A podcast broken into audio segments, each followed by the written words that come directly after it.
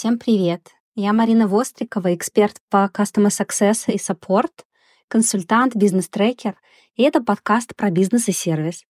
Здесь мы с экспертами обсуждаем продажи и клиентский опыт, работу с неопределенностью и многие другие интересные темы. Рада видеть вас, слушатели моего подкаста. Друзья, всем добрый день. Приветствую вас на эфире сегодня. У нас прекраснейший гость Антонина Лебединская, эксперт, наверное, даже сложно описать, в чем она не эксперт. Я лично училась у Антонины. Сейчас мы поспрашиваем подробнее об опыте, а тема сегодня на самом деле-то сложная. Мы попробуем рассуждать о том, как совместить любовь, сохранить любовь клиентам, и в то самое время, когда они на нас говорят всякие плохие слова, негативят, то есть вот как комбинировать и сохранить теплые чувства к тем, кто недобр к нам. Антонина, привет! Да, привет. Я очень рада быть здесь. Спасибо большое за приглашение, за представление. Основная моя работа — это тренерство, то есть я больше тренер, я работаю чаще всего с группами. Чуть-чуть иногда работаю как консультант с корпоративными заказчиками по каким-то частным проектам, не тренинговым, а подкручивание каких-то KPI или решение частных задач. В основном я занимаюсь корпоративным обучением, тоже таким целенаправленным, то есть меня зовут, когда уже есть какая-то задача, когда уже люди чего-то хотят, и нужно, чтобы кто-нибудь пришел и это сделал. Тренинги веду 14 лет, я практик, я работаю работала на разных позициях. Если говорить про сервис, то руководила подразделением, которое работает с клиентами и по телефону, и ведет переговоры, и продажи, и просто обслуживает. Вообще очень люблю эту тему клиент-ориентированности, потому что для меня это про добро, про свет, про любовь и вообще про то, чтобы в мире было больше счастья. Это одна из моих любимых тем. Так я еще очень сильно увлекаюсь тем, что связано с работой мозга, и сейчас учусь параллельно в зарубежных университетах, сразу в трех, на э, все, что касается нейробиологии, потому что очень интересно, сейчас много исследований в области работы мозга показывают, как мы принимаем решения, что делает нас счастливыми, как что-то там с нами происходит, как мы поступаем в тех или иных ситуациях. И это дает очень много как раз для понимание того, как выстроить эффективную работу с подчиненными, с клиентами, самим быть просто счастливее, успешнее, эффективнее. Вот, в принципе, наверное, вот это такое э, очертило круг интересов, компетенций. Если есть вопросы, с удовольствием, конечно, на них отвечу. Да, у меня как раз есть вопрос, пока мы не приступили к главной теме, вот, которую я обозначила. Будет здорово, если ты посоветуешь нам, где хотя бы начать обучение, если кому-то интересно про работу мозга. Может быть, до зарубежных там мы не добежим, но, может быть, где-то в России уже вот хорошо этому обучают. Вот где? В России есть прекрасные книги, переведенные на русский язык, которые, собственно говоря, зародили во мне этот интерес. Вот могу сказать, что есть прекрасная книга «Гормоны счастья». Написала ее Лоретта Бройнинг. Это прекрасная книга. Вот прямо она первая заложила такой фундамент, наверное, такой базовый интерес. И есть прекрасная книга Аси Казанцевой. Первая, с которой я начинала, это «Кто бы мог подумать». Тоже очень много. Про волю, кстати, в том числе. Тоже личная эффективность интересная тема. Мы все хотим чего-то достигать, находить время на важные вещи, правильно жить, заниматься спортом, учить английский, находить время на развитие. И в то же время нам это тяжело дается объективно. Секретики, ключики к тому, как все это устроено. И еще есть классная книга, она на английском, называется она «Нудж», пишется как «нудж», там идея всей этой книги в том, что так устроен наш мозг, хватит пытаться бороться за силу воли, нет ее у нас. Просто создайте систему, в которой у вас будет меньше соблазнов, в котором вам будет проще сделать то, что правильно. Ну, из серии «Ты худеешь, сделай пустой холодильник». Тебе будет гораздо проще. Не мучай себя зря. То есть много тоже интересных идей. Я в этой теме очень тоже много полезного нахожу для всех тем, с которыми работаю, для клиент-ориентированности прежде всего, опять же, потому что это про то, как мы себя чувствуем, как мы реагируем на что-то, как мы эмоционируем. А верно понимаю, что как раз когда мы говорим тогда о сложных клиентах, которые приносят нам негатив, вот если про тему сегодняшнюю, важно понимать, что они чувствуют, и если мы лучше в этом разбираемся, то мы лучше можем помогать этим клиентам. Да, это очень важно. На самом деле есть, во-первых, то, что они чувствуют. И когда мы понимаем, что они чувствуют, нам тоже легчает, потому что говорим э, своим сотрудникам, что ты не расстраивайся, это он не на тебя кричит, он там просто расстроен. Это просто пустой звук для сотрудника, потому что он это не понимает. То есть, когда мы это говорим в момент инцидента, эта информация не поступает в момент инцидента. То есть эти вещи нужно объяснять сотрудникам между инцидентами, в моменты, когда они максимально благожелательно настроены к клиентам, а не когда им только что что-нибудь сказали. Потому что в этот момент они не могут это понять, а вот между они могут это понять. То есть даже момент, когда мы что-то говорим, имеет значение. Безусловно, вот это понимание, оно дает ресурс. У меня была подчиненная, девочка, которая была очень вспыльчивая и всегда очень резко реагировала, потому что она себя ценила, уважала, и она воспринимала как цитата, «Я себе не на помойке нашла, чтобы терпеть такое обращение». Такая была характерная. И был момент, когда я поняла, что цель достигнута, когда на нее орет клиент, так, что я из другого угла open space слышу, как он на нее орет. Я не понимаю текста, конечно, но понимаю, что на нее сейчас орут. И я вижу, как она сидит с таким лицом, не могу понять, что выражающим, то ли задумчивым, то ли рассеянным. И я ее спрашиваю, что там у тебя? А она откладывает трубку и говорит, ты знаешь, он так расстроился. То есть она понимает, что человек реально так сильно расстроился из-за какой-то ситуации, которая с ним случилась. Он так по этому поводу эмоционирует сейчас. Это слово эмоционирует, это про то, что человек не конструктивно пытается решить вопрос. Он сейчас не говорит, ну-ка быстро мне решили проблему. Он говорит, вы вообще понимаете, что вы сделали? И вот этот вот момент, конечно, очень красочный. А как вот расскажи тогда какие-то советы, как тебе это удалось даже человека так вот вывести, оператора, на такое состояние, что она стала профессионально устойчивой? Первый момент, прямо реально работающий, не пытаться в момент, когда оператора только что оскорбили, унизили или прокляли, ему сказать, что ты знаешь, э, ты не расстраивайся, это не тебя прокляли. Поэтому в этот момент что-то ему объяснять рациональное про то, почему так происходит, это просто не вовремя. Поэтому первая рекомендация просто сделать это позже, какой-то другой день, когда нет актуального инцидента, из-за которого сам оператор эмоционировал бы. То есть оператор в этот момент должен быть спокойно рационален. Тогда он может воспринимать рациональную информацию. Так же, как клиент эмоциональный не может воспринимать рациональную информацию про решение его проблемы. Он сейчас эмоционирует. Он сейчас не хочет решения, он сейчас хочет выразить свои эмоции, пережить их. Он нам не дает решать проблему, потому что он сейчас эмоционирует. Также и оператор, когда эмоционирует, бесполезно туда что-то рациональное пытаться вложить в голову. Это одна рекомендация. Второй момент, что есть такая установка у людей.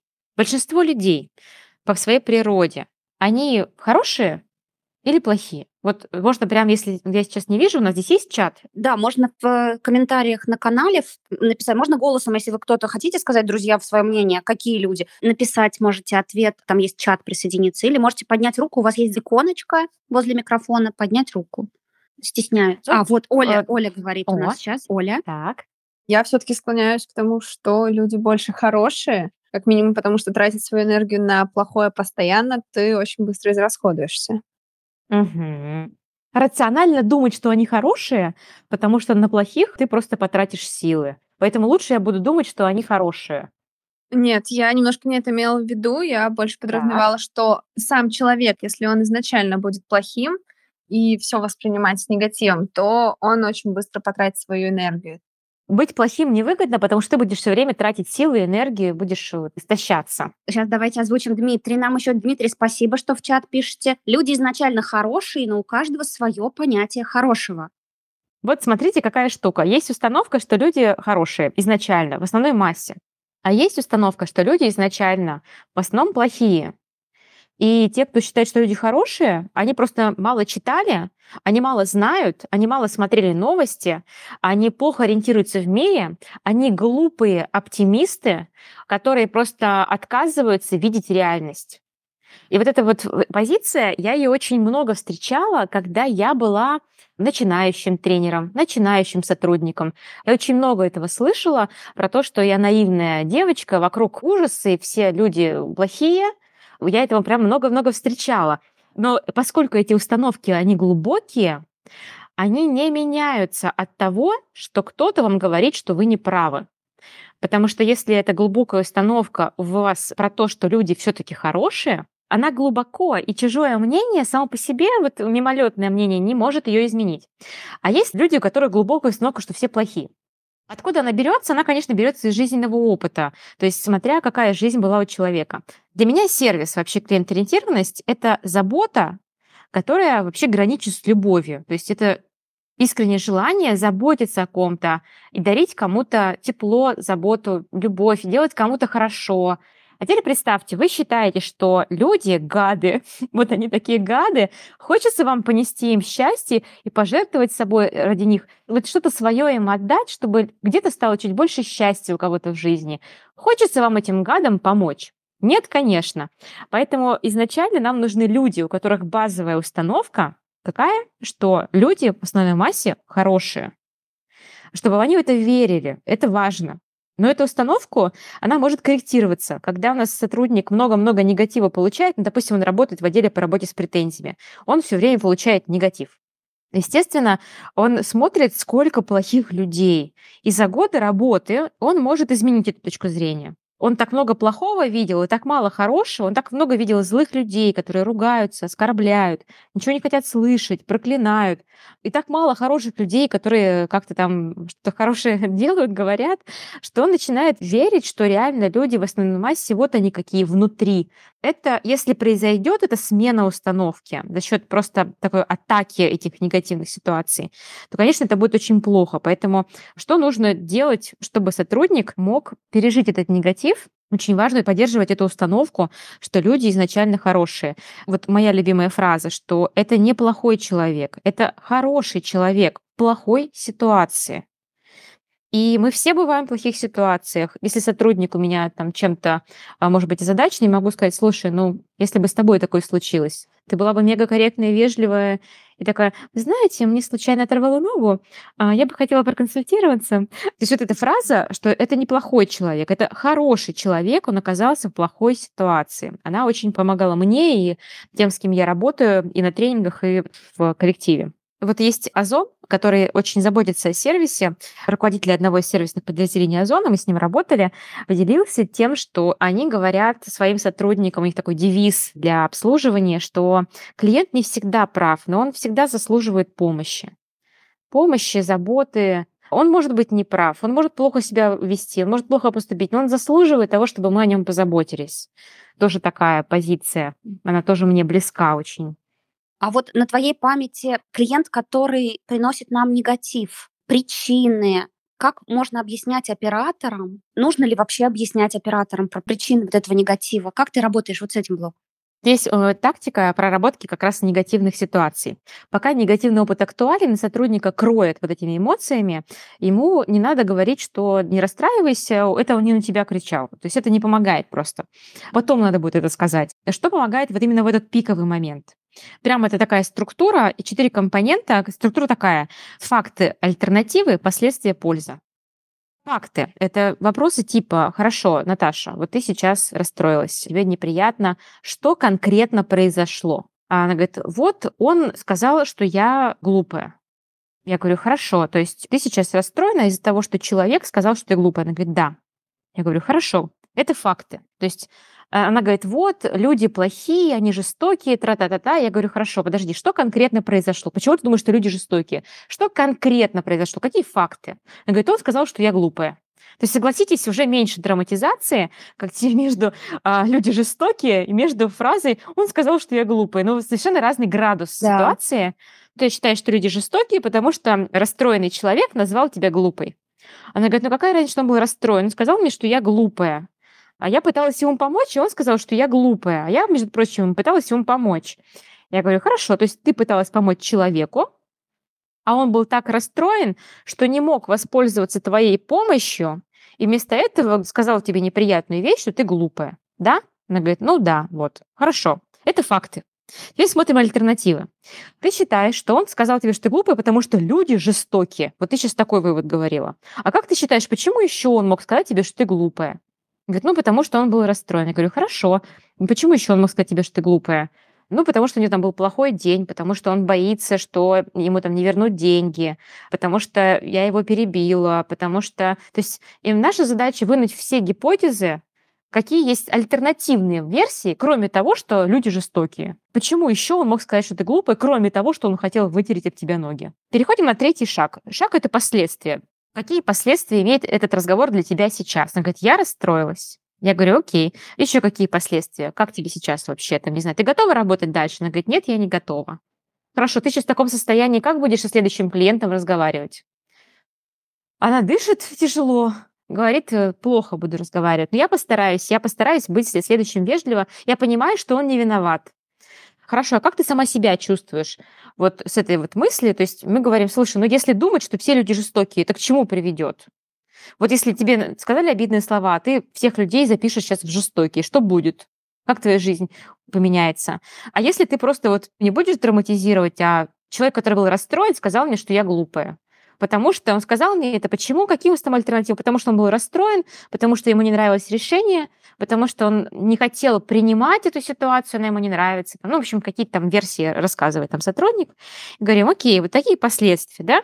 И последний пункт – польза. А как ты считаешь, вот лично для тебя, вот сейчас не будем про клиентов, про компанию, про работу, про твой долг как сотрудника, тебе как человеку, что могло бы помочь эту ситуацию к ней легче отнестись, пережить ее, не страдать по ней, чтобы она тебе день не портила. Вот тебе самой как полезно, на твой взгляд, к ней отнестись. Так там люди обычно одно и то же говорят, что легче там не принимать на свой счет, не страдать, отложить, не думать об этом, простить человека, признать, что он там не виноват, что я не виновата. Кто-то говорит, я бы хотела, чтобы мне подтвердили, что я не глупая. То есть для кого-то это прям важно, чтобы кто-то другой, но значимый, никто угодно, доказал ей, что она не глупая. Она, допустим, говорит, я бы хотела получить признание, что это неправда, что я не глупая, потому что это неправда. Слушай, конечно, это неправда. Во-первых, ты у нас, когда пришла, ты за три недели освоила скрипты, которые люди изучают три месяца. Ты закончил испытательный срок на две недели раньше, чем это было по правилам компании. У тебя лучшие показатели по вот таким-то параметрам. Ты быстро учишься, ты умная, у тебя все в порядке, ты молодец. Но нужны факты, mm. почему. То есть нельзя просто сказать, нет, ты что, Наташенька, ты очень умная. Да. Нужно не пожалеть, не подбодрить. Нужны факты, которые ей покажут, что у тебя все в порядке с интеллектом. Mm-hmm. А, вот доказательства. Важный момент. Антонина еще демонстрирует коучинговую такую систему управления. Когда мы говорим о настоящем клиентском сервисе, то руководитель в идеале такой вот применяет коучинговый стиль, когда не даются директивные инструкции, не отрабатываются инциденты только и только они а когда сотрудник развивается, получая важные и нужные вопросы. И тут эта техника, она применима не только от руководителя к сотруднику, она применима для вас самих. Вы можете таким же способом попробовать задавать себе вопросы, когда вы чувствуете, что клиент негативит. Потому что не все здесь у нас руководители, но это бесценная uh-huh. вообще техника. И я еще хочу спросить, спасибо, во-первых, за технику, она действительно очень четкая и понятная. А вот что я делать? использую к себе, кстати то потому вот. что у меня тоже бывают э, разные варианты. Я ее сама с собой тоже думаю, так, Антонина, ну соберись, что-то мы тут раскисли. Да. Что на самом деле произошло? То есть вот структура, факты, альтернативы, последствия, польза. Помогает. Вообще Мне чудесно. помогает, коллегам. А вот что делать с клиентом, который негативит? Вот какая там формула? Оператора мы поддержим, uh-huh. а вот что делать с клиентом? Uh-huh. Что делать с клиентом? Есть такой закон, если клиент несет эмоции, нельзя давать ему решение. Если он на стадии, когда он говорит, вы знаете, у меня такая ситуация, у меня тут все рухнуло из-за вас, но это все не важно, мне сейчас нужно решение. Я, конечно, очень недоволен, но давайте мы сначала решим проблему, я потом вам расскажу, как я вас сильно не люблю, но сейчас мне нужно решить проблему. То есть человек конструктивен, он пришел за решением, он зол, он недоволен, он хочет вам все сказать, но он рационален, он контролирует сейчас свое состояние, потому что он хочет решение. В угу. этой ситуации что делать нельзя? Ой, нам так жаль, вы знаете, мы на самом деле такие. Он нашел в себе силы свои эмоции контролировать. Вы сейчас тоже, пожалуйста, будьте добры, проявите компетентность, найдите себе силы свои эмоции контролировать, дайте человеку решение. Вы потом ему расскажете, как вам жаль. Короткая фраза, конечно, допустимая из серии Прежде всего, приношу извинения от лица компании. Да, давайте немедленно решим ваш вопрос. Мы потом с вами обсудим варианты компенсации этой ситуации. Пока давайте, да, решим вопрос. И тогда мы решаем вопрос. Если угу. клиент, какое там решение, он говорит, вы, бла-бла, бла-бла-бла-бла, бла-бла, и дальше пибип-пибип, да, вот запибикиваем все, что он там сказал нам. Самое, конечно, жесткое, что бывает, это проклятие в адрес сотрудника, когда человека лично проклинают, это самое тяжелое для людей. То есть вот он сейчас эмоционирует. Какое решение? Он сейчас не хочет ваше решение, его разрывает на куски эмоционально, естественно. Ему не нужно в этот момент ваше решение. Поэтому, если у него сейчас эмоции, бесполезно давать решение. Что надо дать? Вот на практике прямо подтверждено уже, что это работает. Нужно отреагировать именно на эмоции человек доносит эмоции и пытается их донести до тех пор, пока не убедится, что до вас дошло.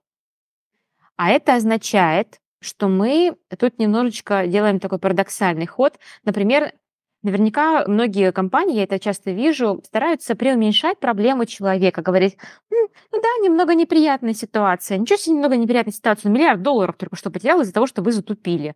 Немного неприятная ситуация. Если вы ему это скажете, он сейчас вас просто уничтожит. Или человеку по ошибке в медицинском центре провели не ту операцию, это конкретный, кстати, кейс, э, реально, в медицинском центре а, женщине сбрили волосы. Этого не требовалось, во-первых. Была договоренность, что этого не будут делать. Она вышла из наркоза, а ей срезали и сбрили волосы. Не надо преуменьшать, наоборот. Надо сказать, Наталья, это возмутительно, невозможно, вообще непростительная ситуация.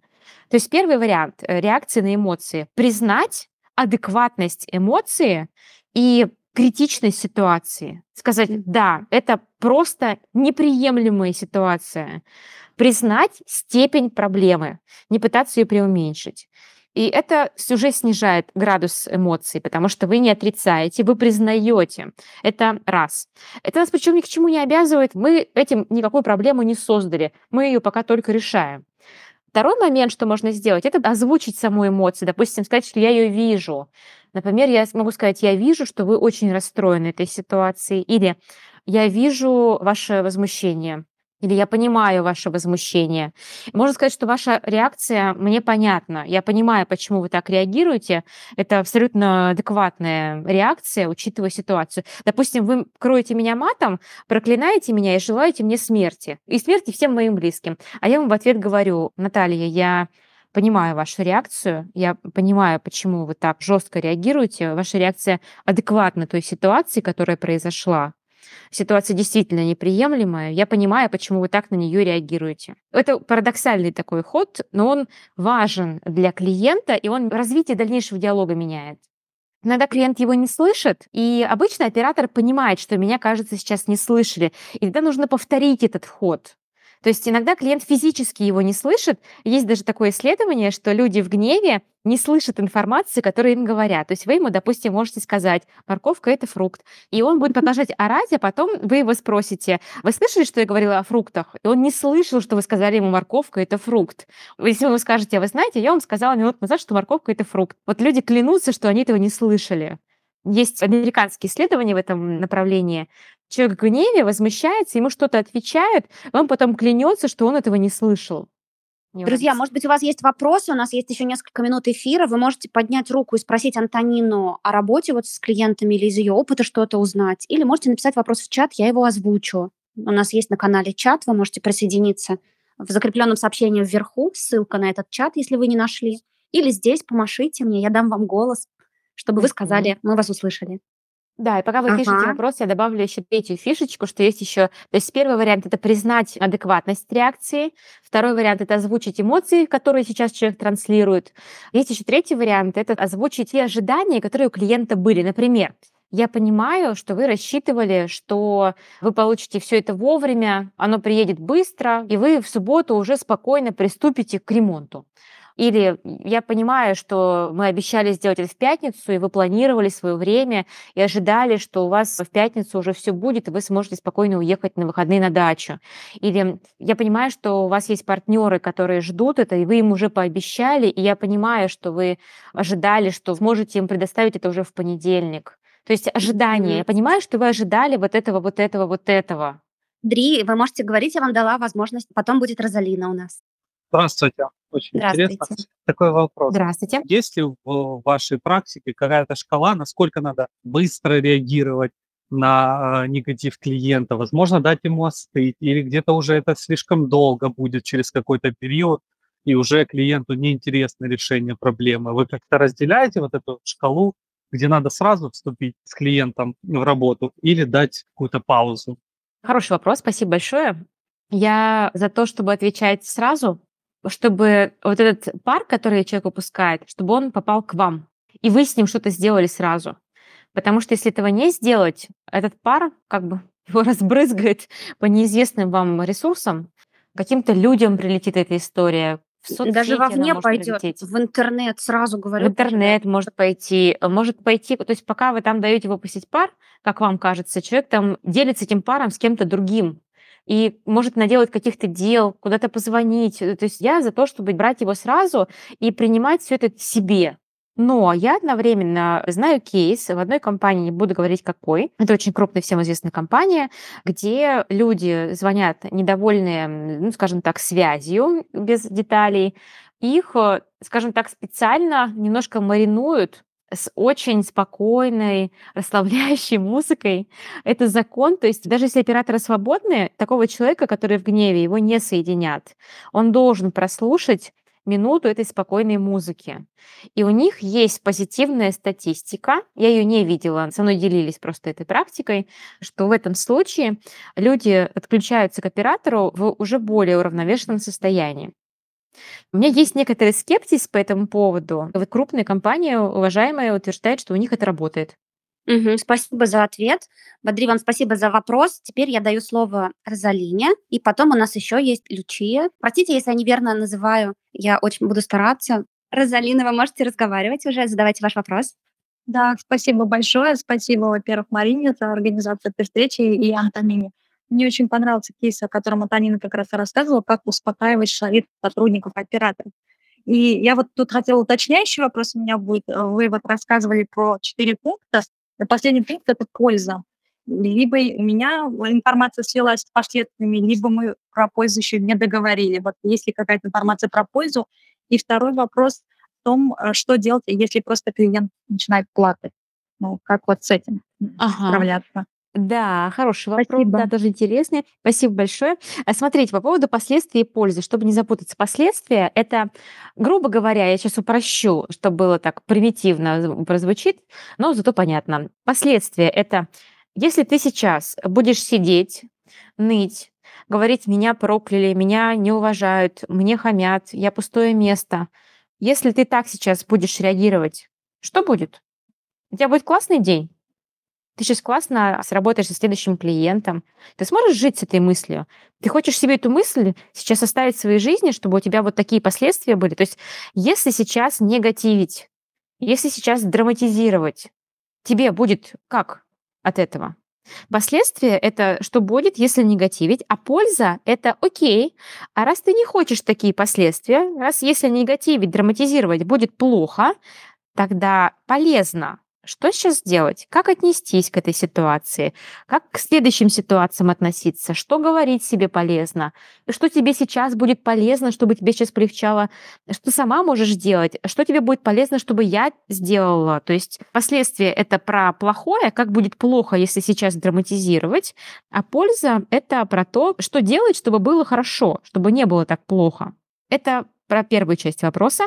Вторая часть вопроса у нас есть система управления эмоциями, где самые нижние, самые неприятные состояния идут с конца. Это депрессия, она же апатия. Это когда нам уже не грустно, не страшно, не больно, мы не плачем, потому что уже потеряли даже слезы. Это совсем плохо. Перед этим есть страхи. Тяжело работать с этими клиентами, потому что они отнимают гораздо больше ресурса у сотрудников, не только у операторов контактного центра, но и у тех, кто работает с клиентами вообще. Просто к операторам это чаще почему-то попадает. Сотрудникам сложнее работать, чем с гневом, со слезами, эмоционально сложнее, больше тратится сил. Есть вопрос, как помочь клиенту, а есть вопрос, что делать оператору. Как помочь клиенту? Клиент, который плачет, растерян прежде всего. Он не знает, что делать, он не видит решения, он теряет надежду, и от этого он не борется, а он плачет, потому что он не понимает, как ему сейчас бороться, что делать. Он плачет от потери надежды и незнания выхода.